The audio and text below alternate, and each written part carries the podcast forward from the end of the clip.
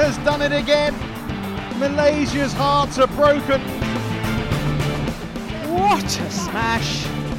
How on earth did he get that back? Level. Play. Mich würde noch was interessieren, das ist jetzt ein, vielleicht ein kleiner Sprung, aber ich kann mich daran erinnern, du warst mal bei ProSieben in der Show Joko und Glas, oder also auf jeden Fall in der Show von Joko und Glas.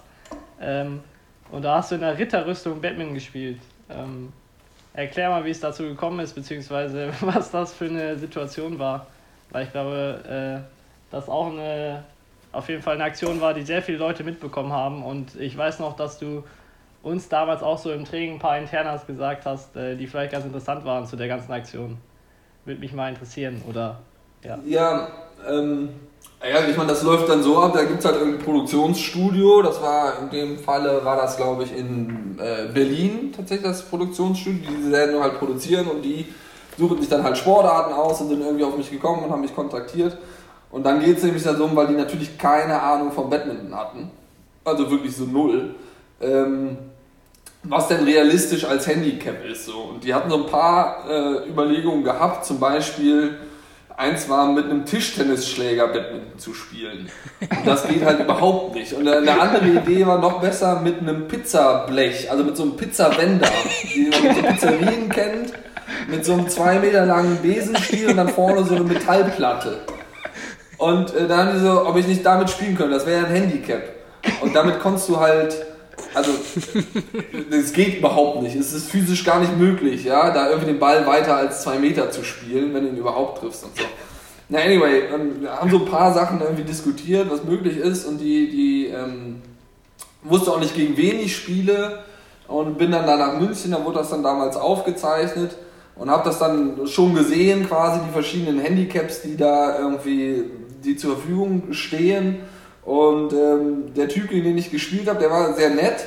Ich habe allerdings gemerkt, er hat sich nicht so richtig vorbereitet, weil ich ihn gefragt habe, so, hast du denn trainiert und so, und was hast du denn gemacht? Der hatte, glaube ich, so zwei, zweieinhalb Monate Zeit.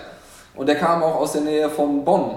Insofern äh, kenne ich natürlich viele Badminton-Vereine in der Nähe von Bonn. Da habe ich ihn gefragt, hast du trainiert, warst du irgendwo? Und er sagte, ja, er hätte irgendwie probiert, einmal die Woche mit jemandem zu spielen, der Federball spielen kann, so nach dem Motto. Und da dachte ich mir so, hm, okay, wahrscheinlich jetzt kein ausgebildeter Trainer oder Trainingsgruppe oder so, naja.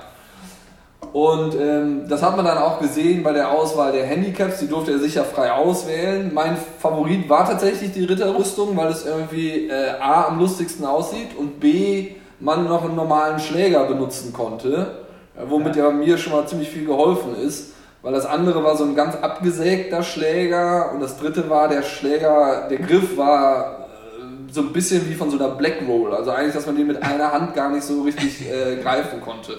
Und die anderen beiden äh, Hindernisse, sage ich mal, die wären super, super schwierig gewesen. Ähm, einfach gegen jeden irgendwie zu spielen, wenn man kaum getroffen hat. Und Ritterrüstung war natürlich äh, nicht wirklich komfortabel und ich hatte auch ein paar Schrammen danach und ziemlich schwer und dann mit so einem blöden Schild auch noch rumzurennen. Ähm, aber wenigstens konnte ich halt meinen normalen äh, und der Helm hat auch noch gedrückt. Ich hatte danach bestimmt zwei Tage noch so eine so, so ein Kratzer irgendwie von diesem blöden Helm. Aber es war halt immer noch ein normaler Badmintonschläger. Ne? Und insofern ähm, war das dann leichter, als ich äh, befürchtet habe, äh, tatsächlich zu gewinnen. Man hat aber auch gemerkt, dass er sich, glaube ich, nicht so darauf vorbereitet hätte und hätte das, glaube ich, ein bisschen äh, smarter machen können. Ja, ich glaube auch, wenn ich so war, richtig im Kopf habe, musstest ja. du dich nicht so viel bewegen oder er hat es einfach nicht geschafft, irgendwie den Ball zu platzieren. Dann war die Ritterrüstung nicht so schlimm. Genau, es war halt schon so ein bisschen unangenehm, weil ich meinen Arm nicht heben konnte. Also ich konnte den Arm nicht strecken und das war irgendwie alles ein bisschen unangenehm. Hat auch ein bisschen wehgetan, aber ähm, ja, war jetzt, äh, hat sich die falsche, das falsche Hindernis ausgesucht, glaube ich. Okay. Aber es war, war ein lustiger Tag. Das, das Coole ist, also war ein lustiger Abend, das wird dann aufgezeichnet. Badminton war auch zuerst. Und danach haben wir, ähm, ich hatte noch eine Begleitung dabei, ein guter Freund von mir, und danach haben wir uns da quasi hinter die Kameraleute gesetzt und äh, ähm, uns das angeschaut. Und danach gab es noch eine Aftershow-Party und so, und das war eine, war eine coole Nacht in München. Das war wirklich Montag oder Dienstag.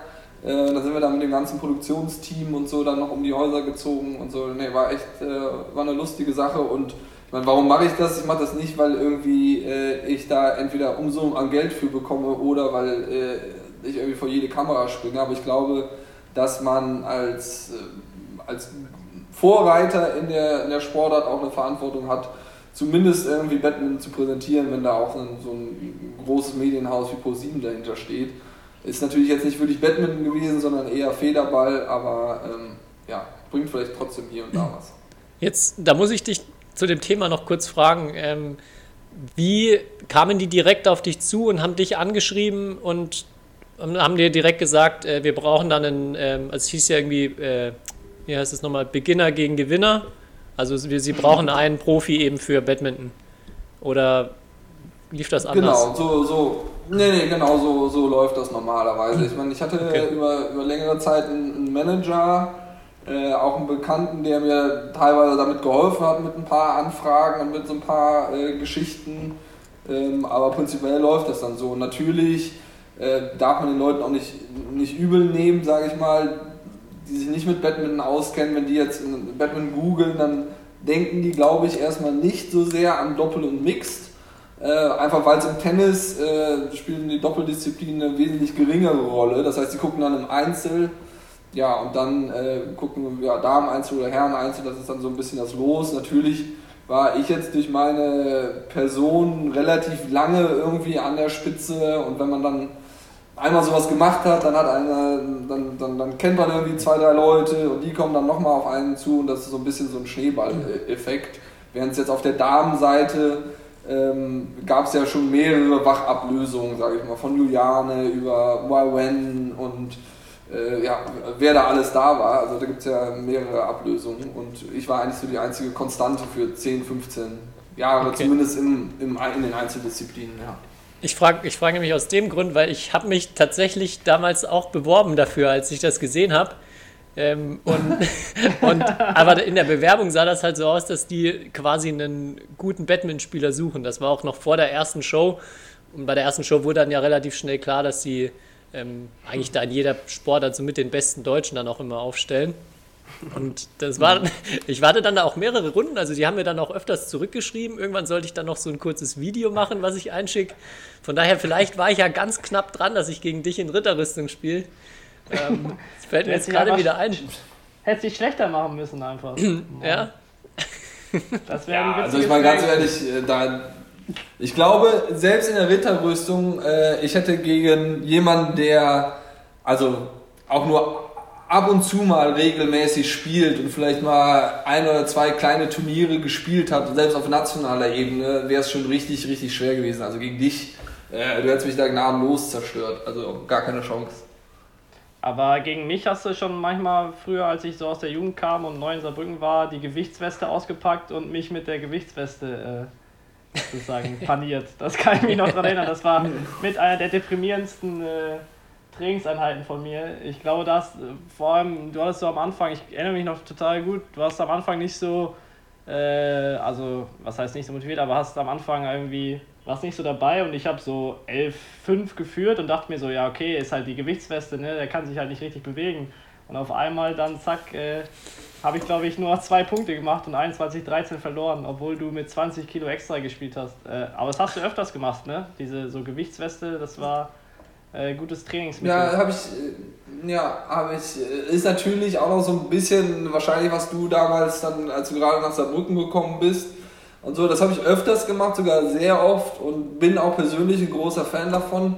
Ich glaube, da muss man halt aufpassen, wie die Knie und so weiter das mitmachen äh, und ja. Rücken. Wir hatten tatsächlich damals sehr gute Gewichtswesten, die irgendwie gut am Körper waren und ich glaube, es waren so 13, 14, 15 Kilo und das habe ich sehr gern gemacht und sehr oft, weil es einfach das, man, man muss ja probieren, sich im Training das Leben so schwer wie möglich zu machen. Deswegen spielt man ja auch 2 gegen 1, deswegen macht man Ballmaschine und so weiter. Man muss es ja einfach äh, ja, sich so schwer wie möglich machen und mit der Gewichtsweste ist es halt im, im wahrsten Sinne des Wortes so, äh, dass wenn man eine halbe Stunde, eine Dreiviertelstunde mit einer 20 Kilo Gewichtsweste spielen kann, dann äh, fühlt man sich ohne wie eine Feder und ähm, mir hat das immer sehr geholfen und äh, kann mir schon vorstellen, ich meine, dass es dann für, den, äh, für dich dann damals irgendwie äh, blöd gewesen ist. Ähm, wir haben ja auch oft genug 2 gegen 1 gespielt, wirklich, wo ich auch äh, zumindest mal ab und zu gewonnen habe. Ähm, Das ist einfach ein Lernprozess und ähm, genau, das, das soll eher dann, glaube ich, die Leute auch motivieren zu sagen, oh, das nächste Mal ähm, schlägt er mich nicht mit der Gewichtsweste. Ja, also ich habe es mental verkraftet, ich, aber ich erinnere mich noch gut dran. Gut. Du, du sprichst jetzt gerade schon das mit der Gewichtsweste an. Hast du, das war glaube ich auch noch eine Frage, die kam, irgendwelche anderen Tipps für Spieler, also irgendwelche Trainingstipps aus deiner Sicht, die jetzt auch leistungstechnisch unabhängig für gute Spieler, aber auch für Hobbyspieler hilfreich sein können? Für Hobbyspieler tue ich mich relativ schwer mit, um ehrlich zu sein. Ich meine, ich bin kein ausgebildeter Trainer, habe jetzt irgendwie keinen C-Schein und sowas. Deswegen tatsächlich, wenn ich irgendwie mit so richtigen Anfängern äh, zu tun habe, fällt mir es relativ schwer, denen das zu erklären. Ähm, ich glaube, für alle Leute, die so ein bisschen engagierter dabei sind und die irgendwie im Trainingsbetrieb teilnehmen, bis hin zu Leuten, jetzt sehe ich zum Beispiel hier in Berlin, die spielen zweite Bundesliga oder auch in, in Beul damals, die auch dann zweite oder erste Bundesliga spielen, die Leute. Was ich ganz oft sehe, und das ist jetzt kein, kein ich weiß nicht, ob das ein super Tipp ist oder nicht, aber was ich ganz oft sehe, ist, die Leute schalten bei Übungen ihren Kopf aus. Die machen einfach, die trainieren echt viel und echt hart, sodass es anstrengend ist. Aber ich habe bei fast 90 bis 95 Prozent äh, der, der Leute, die die Übung machen, das frage ich mich, was machen die da? Und warum machen die das? Und wenn ich sie dann mal irgendwie in der Übung an- anhalte und frage so, warum hast du jetzt den Ball gespielt oder warum stehst du da? Dann ist so ein bisschen so, ja, das ist die Übung.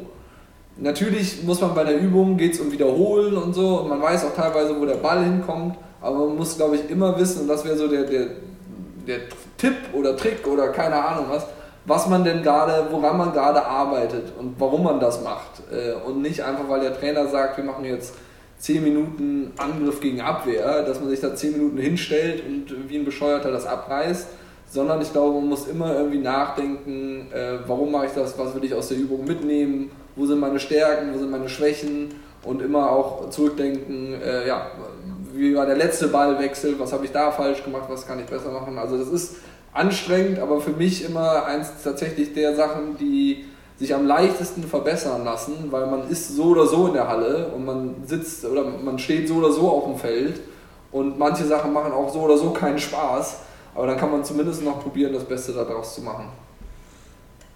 Das unterstreicht auch, was wir in einer der früheren Folgen mal hatten. Da hatte mich Kai gefragt, ähm, wer aus meiner Sicht so der professionellste Spieler war. Und dann hatte ich, ich erst mal gesagt, so was das Ganze drumherum angeht, Ernährung und so weiter, dass ich ihn, also Kai, ganz weit vorne sehe.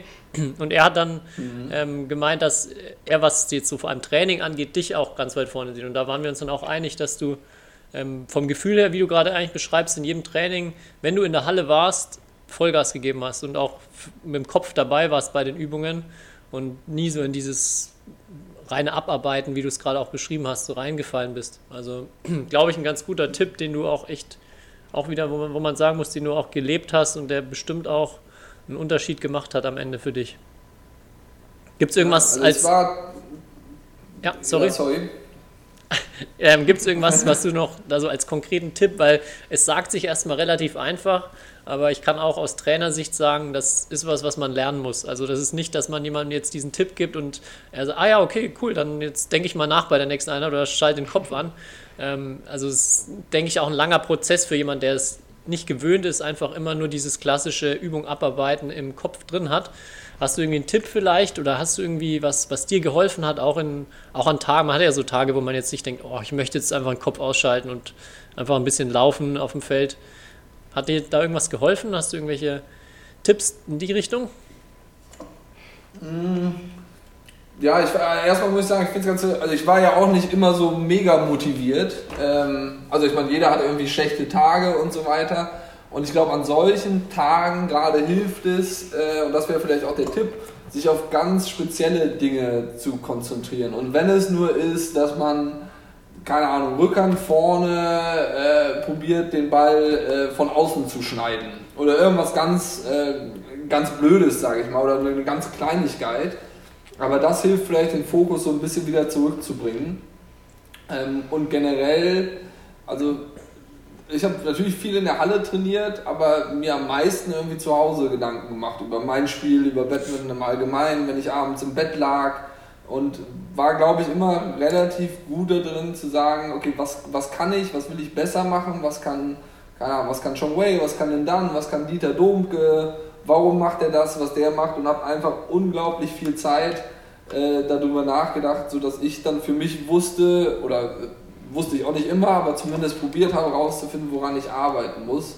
Und äh, zumindest wenn man dann merkt in der Übung, oh jetzt läuft es gerade nicht oder es ist eher eine stupide Übung oder eher ein Abarbeiten, dann habe ich trotzdem probiert, so von den zwei, drei Sachen, die ich für mich auf meiner Liste äh, habe, mich da auf ein oder zwei äh, drauf zu konzentrieren. Und das ist natürlich sehr abhängig von dem Level der Spieler, deswegen sagte ich, das funktioniert mit absoluten Hobbyspielern oder Anfängern funktioniert das nicht so, weil die konzentrieren sich erstmal auf 100 Sachen gleichzeitig, nicht irgendwie über die eigenen Füße zu stolpern, den Ball zu treffen und so weiter. Aber dann ab einem gewissen Niveau sollte man schon irgendwie einen Fokus haben, ähm, ja, woran man arbeitet. Und das habe ich selbst bei vielen, bei eigentlich einem Großteil der Zweitligaspieler in Deutschland, habe ich nicht den Eindruck, dass sie so richtig wissen, warum sie diese Übungen machen. Ähm, und das finde ich immer ganz schade und da bin ich auch ein paar Mal dazwischen gegangen und gedacht, Jungs, ihr, ihr trainiert hier so hart und macht das irgendwie eine halbe Stunde, macht es doch richtig. Und das klappt dann für ein paar Minuten, dann irgendwann fallen die meisten dann wieder in ihre alte Gewohnheiten zurück und ich glaube, das ist die Aufgabe des Trainers, äh, da sicherzustellen, ähm, dass das Niveau und auch der Kopf dann irgendwie dabei ist von den Spielern.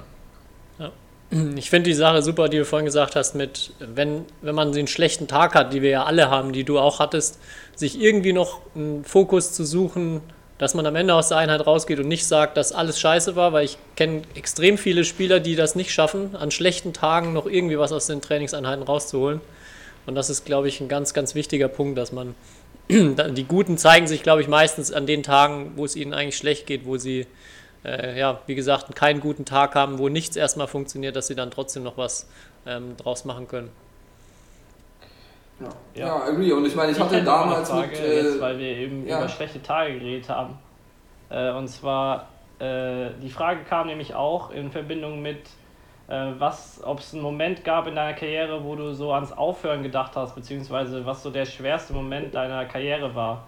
Und du hattest, du warst ja auch nach der Jugend relativ lange und ernsthaft verletzt. Ähm, war das vielleicht eine Phase, wo die nochmal deine Karriere irgendwie beeinflusst hat? Also ähm ja, also de definitiv. Ähm, also meine Verletzung, ich war ja über ein Jahr, anderthalb Jahre raus und äh, habe de facto eigentlich aufgehört zu spielen. Ähm, also ich habe ja nicht mehr trainiert, ich hatte keine Sachen mehr zu Hause, ich bin eigentlich zurück zu meinen Eltern gezogen nach Bonn ähm, hauptsächlich und ähm, da habe ich de facto schon im Sport aufgehört. Das ist natürlich eine schwierige Zeit, weil es nicht meine Entscheidung war. Ähm, und die Phase hat mich aber trotzdem natürlich sehr geprägt und ich glaube, da bin ich aus der Verletzung auch stärker äh, hervorgekommen als, als vorher, weil ich halt auch ein paar Sachen lernen musste oder gelernt habe in dieser Zeit und glaube ich da wirklich auch erwachsener geworden bin in dieser Zeit. Ähm, generell in meiner doch relativ langen Karriere, natürlich es gibt super viele äh, oder gab auch viele äh, Situationen, wo ich ans Aufhören äh, gedacht habe. Das kann private Gründe sein, das war teilweise, einmal war es ein Jobangebot, was ich mit, ich glaube mit 24 hatte von einem äh, sehr, sehr hohen äh, Tier, sage ich mal, in der Wirtschaft und in der Politik. Ähm, und da habe ich mir irgendwie gedacht, ey, wenn du das jetzt machst, das könnte echt dein ganzes Leben verändern und du reist mit dem irgendwie um die ganze Welt und äh, keine Ahnung. Es gibt immer wieder solche ähm, Situationen oder Gegebenheiten, wo ich ans Aufhören gedacht habe und ähm, habe mir das meistens so ein paar Tage lang ähm, überlegt und bin dann eigentlich immer wieder zu dem Schluss zurückgekommen, nee, ähm, ich mache weiter, weil es mir irgendwie so viel Spaß macht und weil ich vielleicht auch die, ähm, die Möglichkeit irgendwie verflüchtigt hatte und so weiter. Ähm, wo ich das dann nicht mehr hatte, war tatsächlich gegen meine Ende-Karriere.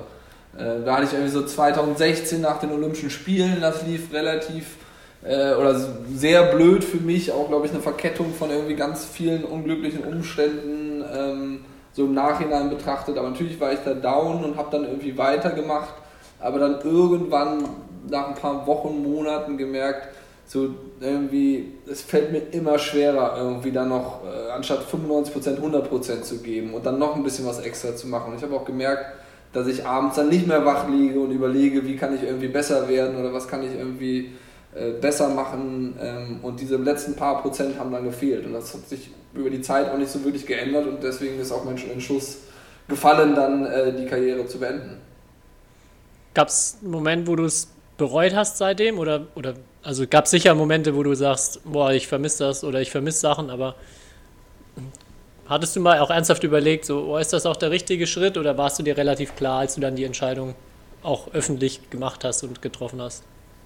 Äh, ganz ehrlich, ich habe es keinen einzigen Tag bereut.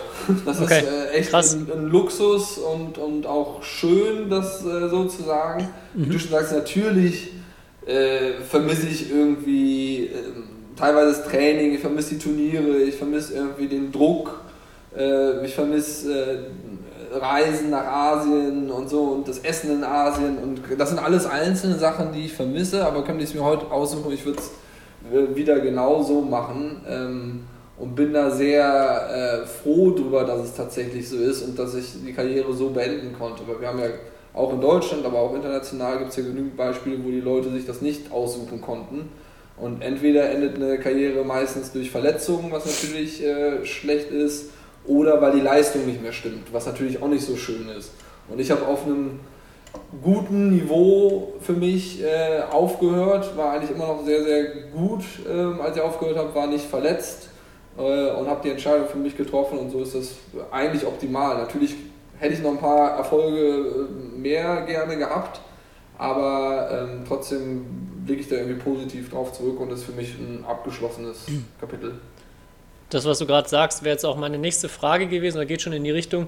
Was ist so dein Fazit oder kannst du irgendwie ein Fazit ziehen, ganz konkrete Sachen, wo du sagst, ähm, das hätte ich echt gerne noch erreichen wollen und wo du auch denkst, dass du die Chance vielleicht gehabt hättest, ähm, wo du dann auch sagst, okay, das und das hätte ich vielleicht besser machen müssen. Wie ist so das Fazit von dir rückblickend? Mm, also was ist klar, es gibt viele Sachen, die ich hätte besser machen können, sollen, müssen. Äh, ich glaube, man kann auch nicht aus seiner Haut raus, deswegen hat jeder auch einfach ja, persönliche Stärken und Schwächen.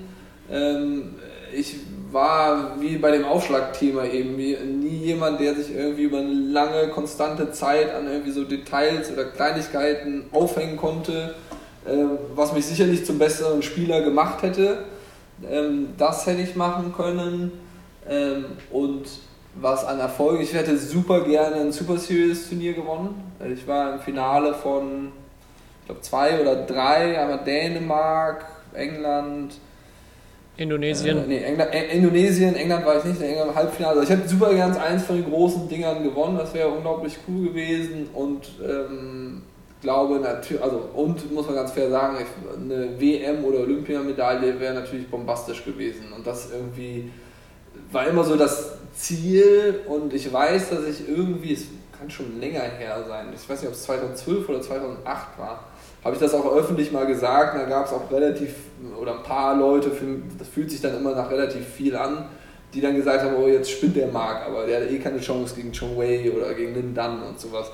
Und ja, das weiß ich natürlich selber, dass die besser sind. Ne? Das habe ich auch damals gewusst. Ich habe jetzt nie hingestellt und gesagt, ich bin der Beste der Welt, deswegen will ich Weltmeister werden. Sondern wenn man zu so einem Turnier fährt, ist es ja immer das Ziel, die Gegner zu schlagen. Punkt. Und wenn man das logisch mal zu Ende denkt, ist auch die Konsequenz, dass man das Turnier gewinnt.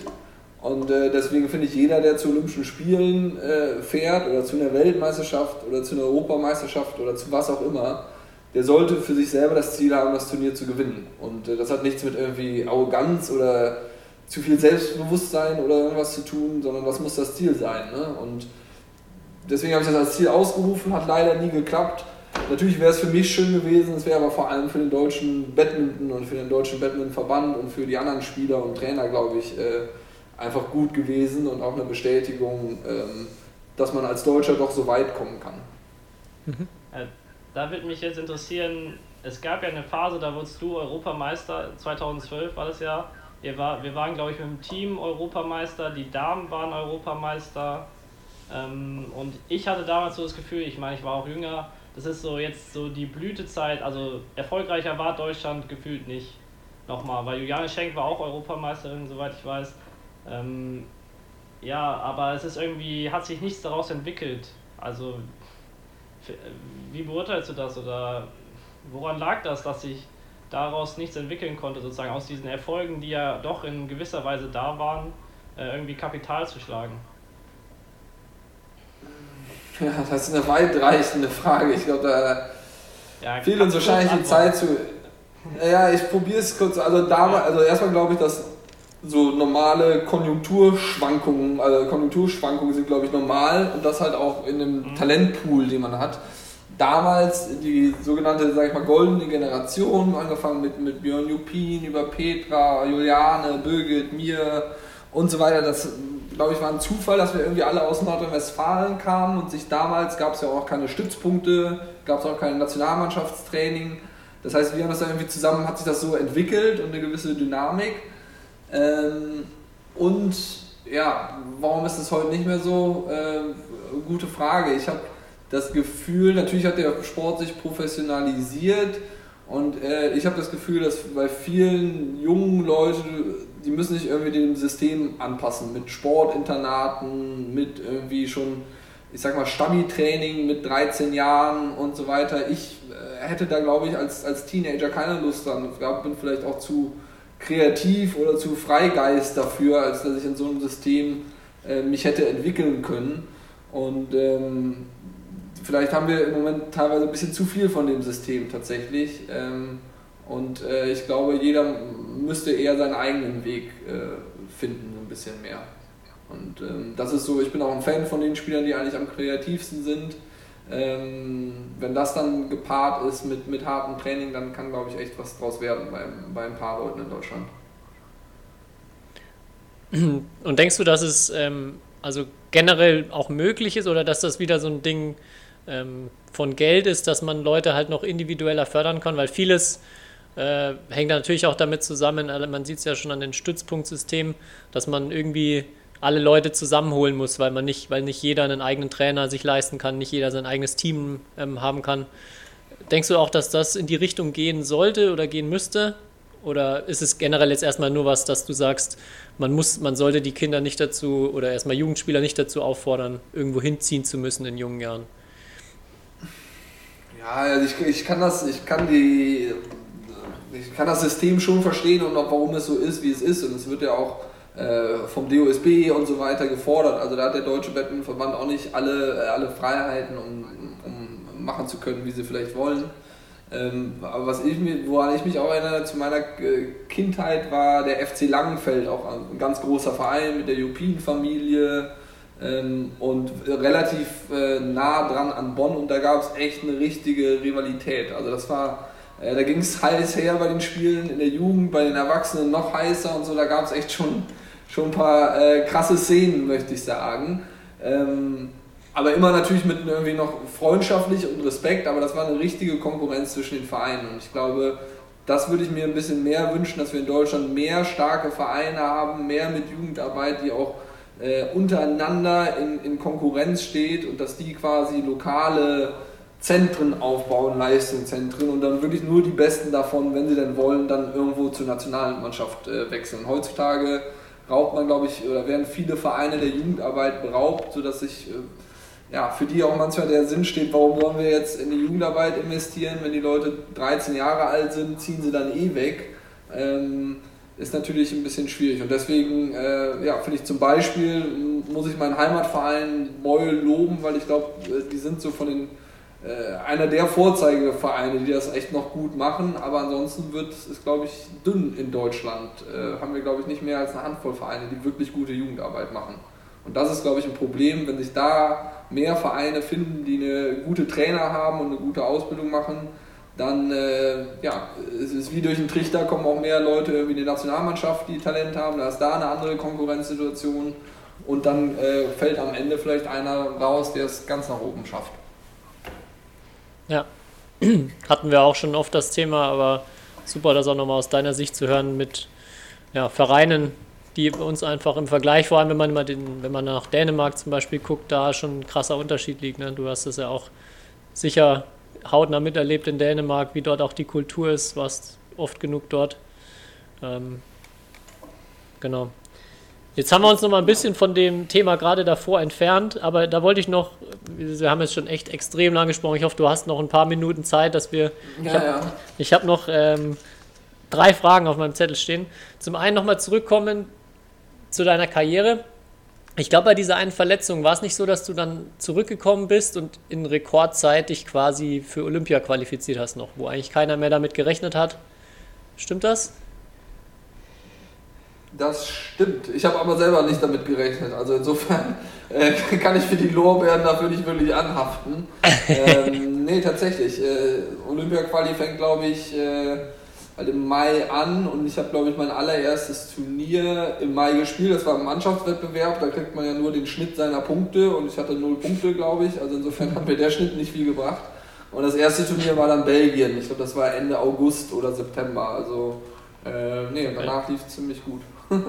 Ja, also das, ähm, das hatte ich jetzt auch erstmal noch im Kopf. Bei, das war dann deine ersten Olympischen Spiele auch, bei denen du warst.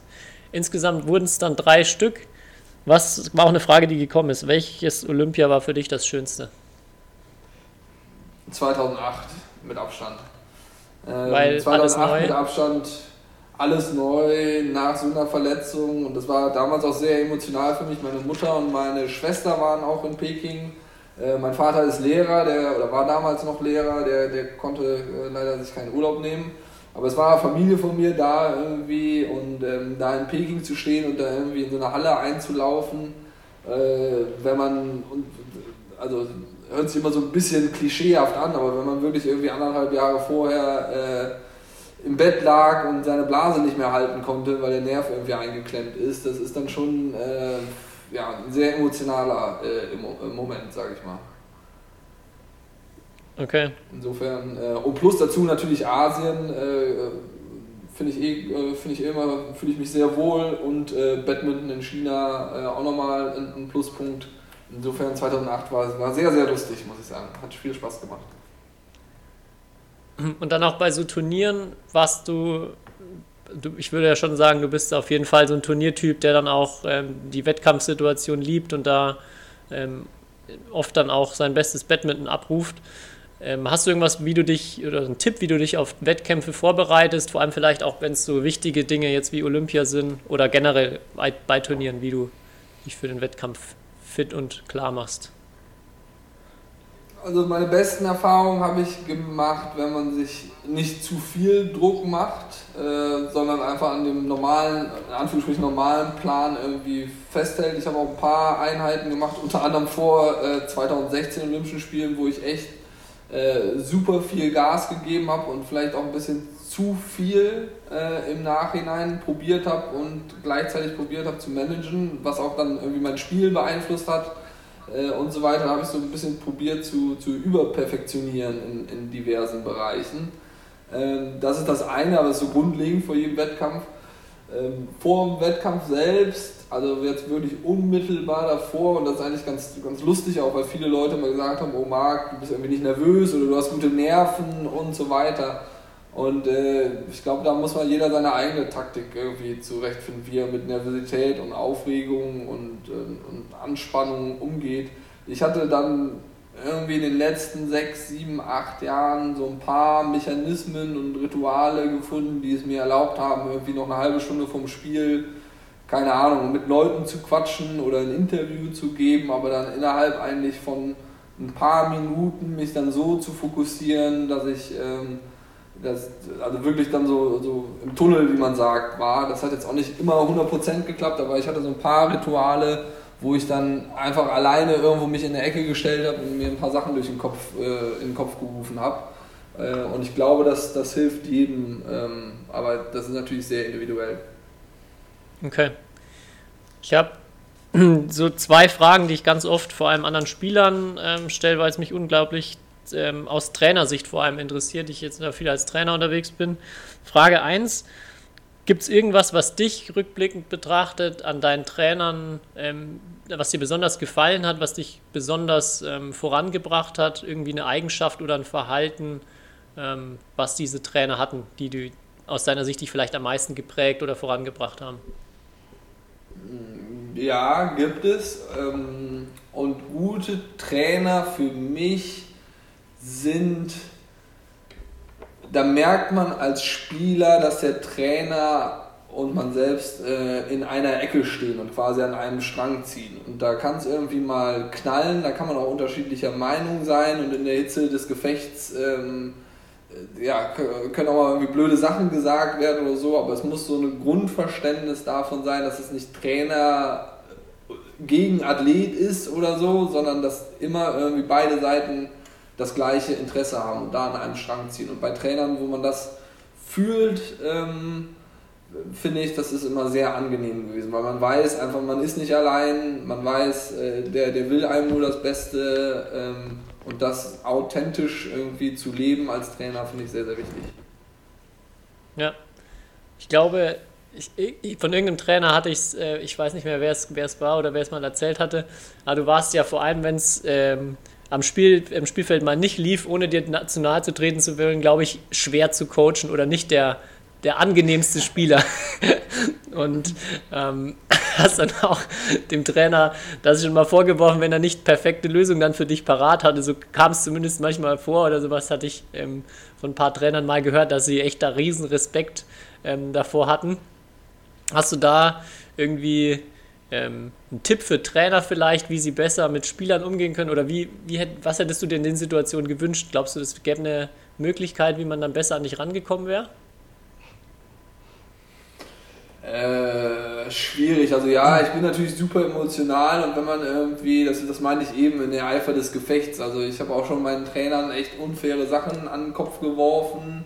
Ähm, ich glaube, in manchen Situationen hätte der Trainer nicht mehr viel machen können.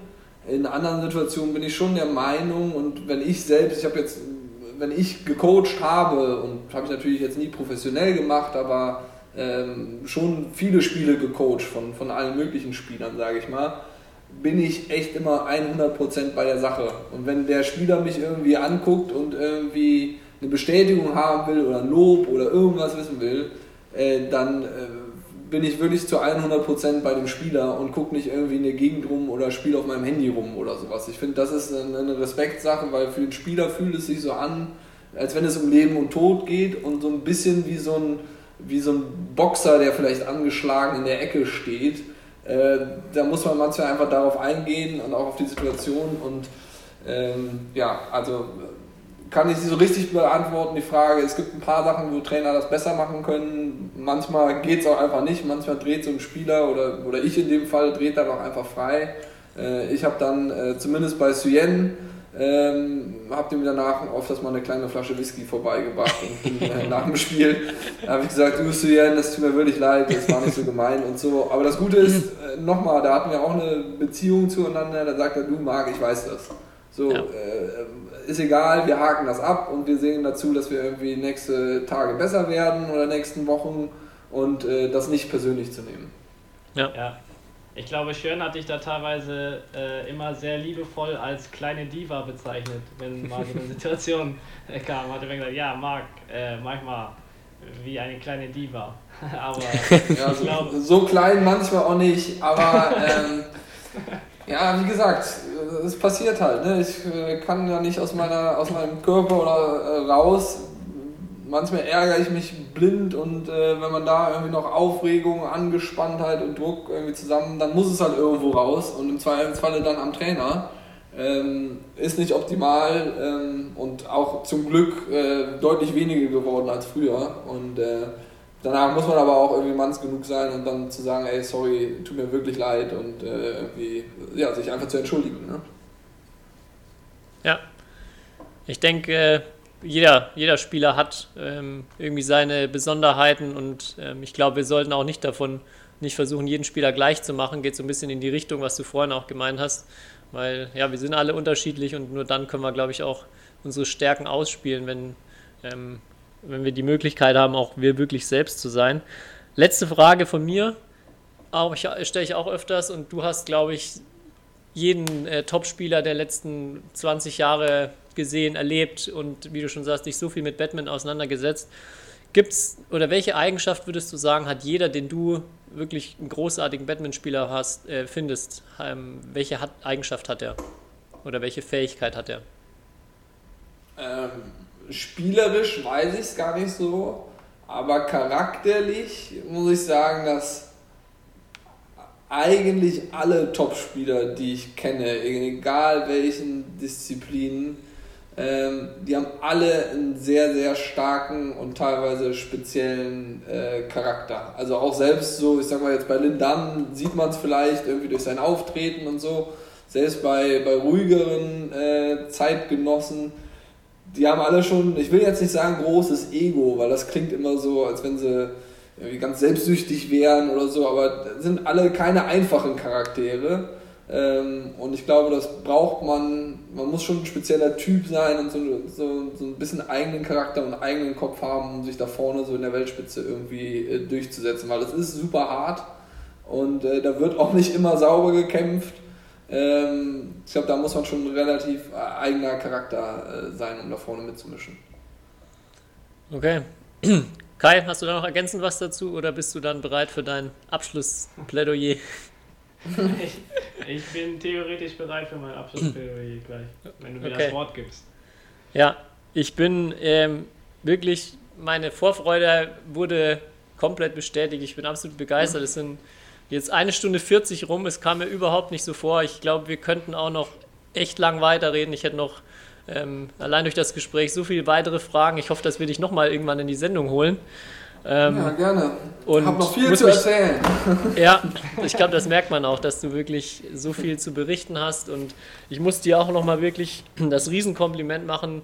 Ähm, man muss vielleicht dazu sagen, du hattest gerade noch einen Skype-Call ähm, kurz bevor. Wir haben jetzt halb zehn mittlerweile. Du hast erzählt, du musst heute auch noch ähm, einiges arbeiten und hast jetzt hier trotzdem äh, ja, dir die ein, dreiviertel Stunden Zeit genommen und glaube ich mit jeder Minute hier auch bewiesen, wie viel Leidenschaft du für Batman hast und ähm, ja, wie viel du dem deutschen Batman allein schon gegeben hast in den letzten ja, 20 Jahren, lässt sich, glaube ich, gar nicht wirklich aufwiegen. Also da nochmal ein riesengroßes Dankeschön, großen Respekt an dich und extrem cool, dass du heute bei uns hier im Shuttle Talk warst. Ja, super gerne. Vielen Dank für die Einladung. Äh, natürlich jederzeit, äh, jederzeit wieder. Und an all die äh, Hörerinnen und Hörer da draußen, äh, hoffentlich äh, ja, wird einer von euch mal besser als ich. Äh, das würde ich mir sehr wünschen und ich hoffe, ihr seid irgendwie durch, durch das Wissen, was ich äh, habe oder da auch motiviert, irgendwie weiter Gas zu geben. Das würde mich sehr freuen. Danke dir. Dann, es hat sich so bei uns etabliert, das letzte Wort ähm, der Show hat dann immer Kai. Ich glaube, Kai hat auch nochmal vielleicht eine Abschlussfrage ähm, an dich. Genau, weil wir ja alle gefragt oder auf Instagram gefragt haben äh, und da kam eine Frage, die finde ich als Abschluss nämlich sehr gut, weil wir jetzt sehr viel über dich gesprochen haben und jetzt ist mal Zeit, äh, Tobi und mich noch mal ein bisschen zu loben. Deswegen die Frage kam, was können Tobi und Kai besser als Marc? Boah, viele Sachen. Ähm, ihr beide könnt Bankdrücken besser als ich. Ihr Ja, beide ich könnt wusste, dass auch das kommt. Ich wusste, dass das kommt. Ihr beide könnt auch Klimmzüge äh, besser als ich. Und Kai ist auf jeden Fall schneller als ich auf dem Feld, auch wenn er öfter in die falsche Richtung läuft. Und Tobi kann auf jeden Fall härter schlagen, auch wenn der Ball öfter mitten ins Netz geht als bei mir. Du hast die Komplimente charmant verpackt. Also, Ja, damit bin ich zufrieden. Aber Ja. das Bankdrücken war mir sehr wichtig, dass du das erwähnt hast, weil ansonsten hätte ich das erwähnt, weil da bin ich auch noch stolz drauf, dass, äh, weil das ja früher immer, äh, gefühlt haben wir sehr viel Zeit äh, mit Bankdrücken im Kraftraum verbracht damals und es hat sehr viel Spaß gemacht, die Battles auf jeden Fall. Ja. Okay, ja, das war's von mir, mein Schlusswort. Und ja, ja, das war jetzt kein episches Schlusswort, Kai. Du musst jetzt schon die Sendung richtig zu Ende bringen. Komm, gib dir nochmal Mühe. Ja, genau.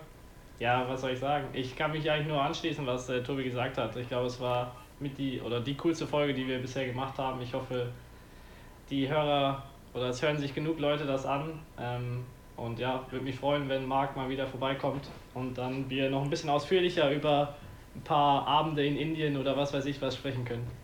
Dann versprochen, dann, dann packe ich die Geschichte raus, wenn Marc nochmal kommt. Oha. Sehr gut. Okay. Das schauen, an notiere ich gleich ja. unter Bild Johannes. Kai Story Indian. Sehr gut. Alles klar. War mir eine Ehre. Super, Jungs. Mir auch. Vielen Dank euch, ne? Und liebe Grüße und alles Gute. Vielen Dank. Jo. Ciao, macht's gut. Ciao. Ciao, ciao. History is made. Lin Dan has done it again. Malaysia's hearts are broken. What a smash! How on earth did he get that back?